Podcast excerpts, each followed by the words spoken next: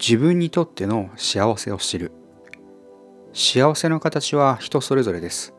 これが幸せという正解や一般論はないと思います。それはなぜかといえば本質的な幸せは自分自身の中にあるからです。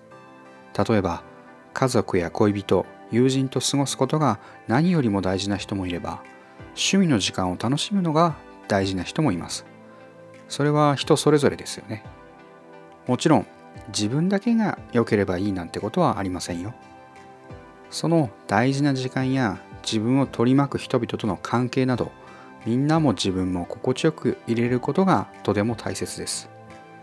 自分の幸せを真剣に考えることを忘れてしまっている人が多いと思います。たまには自分の幸せについてリラックスしながら考えてみることは大切ですよ。